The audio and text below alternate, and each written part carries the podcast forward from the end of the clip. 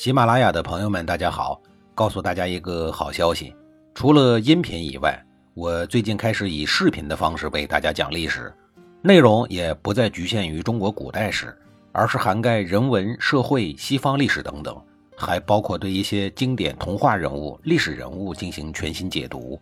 欢迎大家在微信视频号里搜索“志明侃历史”，同志的志，光明的明，调侃的侃，历史故事的历史，我在视频里等你。上一集里，我说到了吴王朱凡气势汹汹地冲向了楚国的朝邑。面对浩浩荡荡、气势汹汹的吴国大军，朝邑的守军知道硬拼是不行的，只能智取。于是，一场比诸葛亮早了近六百年的空城计，在朝邑抵抗吴国进攻的战争中上演了。朝邑的守军把城门全部敞开。于是，朱凡不费吹灰之力就占领了早就垂涎三尺的朝邑。正当他得意非凡的时候，厚重的城门再一次重重地合上了。随即，朱凡等人迎来的是漫天的箭雨。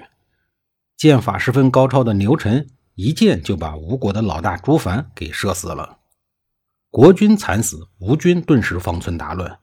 埋伏的守军随即发起了猛烈的突击。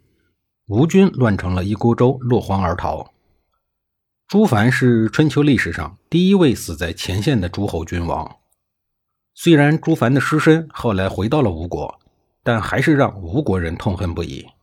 他们对楚国人的仇恨浓得像墨一样，再也没有化开过。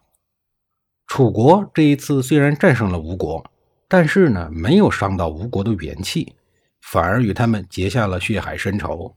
这让楚国也是惴惴不安。疲惫不堪的楚康王最终接受了华元的建议，于公元前五四六年达成了前文所说的霸占西兵、平分霸权的弭兵会盟。当上霸主的楚康王还没有来得及好好享受一下四方来朝的感觉，竟然于次年就去世了。真是来得容易，走得也快。总算还好，走的时候他给儿子贾敖留下了一个不错的政治遗产——霸主。上任就直接当霸主，真是命太好了。不像他的爷爷辈那样，率领着千军万马浩浩荡荡浴血奋战多年，到死也没有得到霸主的称号。可是反过来说，命太好了就容易招人嫉妒，就容易招小人计算。楚康王在位的时候，没有重用自己的弟弟公子围。公子围就是当年第二个跪在玉璧上的那一位。但是楚康王的儿子夹敖上任以后，不知道是哪根筋搭错了，竟然封叔叔公子围为丞相，代替子木掌握楚国的军政大权。对这样的人事安排，公子围自然是满心欢喜。公子围位居高位以后，目中无人，桀骜不驯。他本来就不是甘居于人下的人，早已经生出了不臣之心。如今终于熬死了哥哥楚康王，又掌控了兵权，是时候要逞威风、扫障碍的了。公子围当上丞相的第一年，就灭了忠直的大司马韦衍。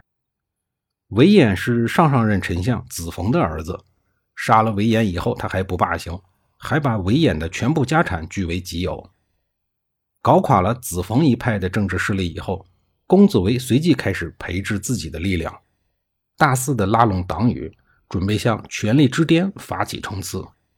而对于任何挡在他道路之前的人，公子围都将毫不犹豫地铲除。明眼人都看得出，公子围迟早要灭掉自己的侄子，取而代之。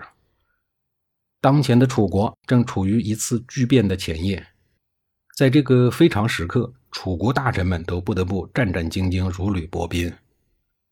日渐骄纵的公子围在楚国已经无法以臣子的心态起居工作了，就连到郊外游玩也开始使用楚王的旌旗。当一行人耀武扬威地走到了御邑的时候，当地的行政长官申无宇实在是看不惯他耀武扬威的样子，就当众指责他僭越。公子围这才略加收敛。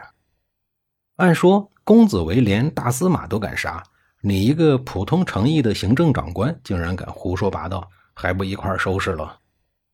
说来也奇怪，公子围并没有把申无宇怎么样。后来，公子围在打猎的时候，嚣张地使用了楚王的金旗，申无宇看见了，二话不说，上前就把旌旗的飘带给砍断了，说：“一个国家两个君主，谁能忍受？”公子维居然也忍了。不久，他又旧态复萌。这一次，国君楚家敖派他参加晋国组织的联席会议。出发前，他请求楚家敖说自己能不能先到郑国迎娶封氏的女子，并说现在楚国已经称王，位置居上。希望允许他使用诸侯的礼仪，让其他的国家知道楚国的尊严。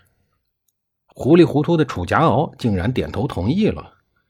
公子为一得令，立刻就高规格的使用国君的礼仪，衣服、器具等等，全部按国君的标准来配备，安排两个人直戈做前导。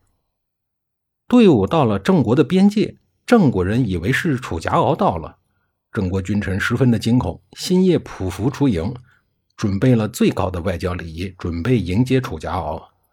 结果见了面，才知道来的是臣子公子维。郑国的丞相子产特别反感这种恶行，生怕此等妖孽进了城要生变故，于是派游吉出面推说城中的射管坏了，没来得及维修，只能委屈您在郊外宿营了。公子维无奈，派出了两名心腹大夫武举、子当进了城。与国君郑简公议定了与封氏的婚礼，并送上了整筐整筐丰盛的聘礼。快要到迎亲的时候，公子维忽然脑门一热，准备趁机袭击郑国。谁想到郑国人早已经做好了防备，没办法，公子维只好老老实实的兵不带刃的进城接上媳妇走人了。赶到了会所，郑国的赵武以及宋、鲁、齐等各国大夫已经报道了。公子维也不客气，对赵武说：“晋楚原来就有盟约，不用再费事搞什么歃血立誓了，宣读在宋国签订的旧约不就行了？”当时在宋国签订的旧约是以楚国为盟主的，可是楚国人在鄢陵被晋国人打败了呀。赵武等人知道公子围只是要争上风啊，再瞧瞧他那个行为举止，知道这个家伙已经有了谋逆之心。赵武既怕不答应引来杀身之祸，又想培养他的骄傲情绪，便不顾众多国家的反对，更不考虑长远，登上了祭坛，宣读了旧约。公子维甚感欣慰，开怀大笑。十二月己酉日，在赶着回国报功的路上，国内亲信飞鸽传书，说自己的侄子楚家敖得了重病，恐怕是时日不多了。公子维的内心剧烈的跳动了起来。立刻换上了朝服，快马加鞭地往国内赶。进了王宫以后，他以探病为由，并谎称另有机密的要事要启奏，支开了左右侍奉的嫔妃和内侍。瞅瞅四下无人，公子维一下就把本来已经病得不行的大侄子给勒死了。楚家敖的两个儿子熊木和熊平富，听说老爸死了，拿着宝剑跑了过来，要和二爷爷拼命。只怪他们武艺不精，竟然全被公子维给诛杀了。下一集里，我继续给您讲述这场楚国王室的内乱。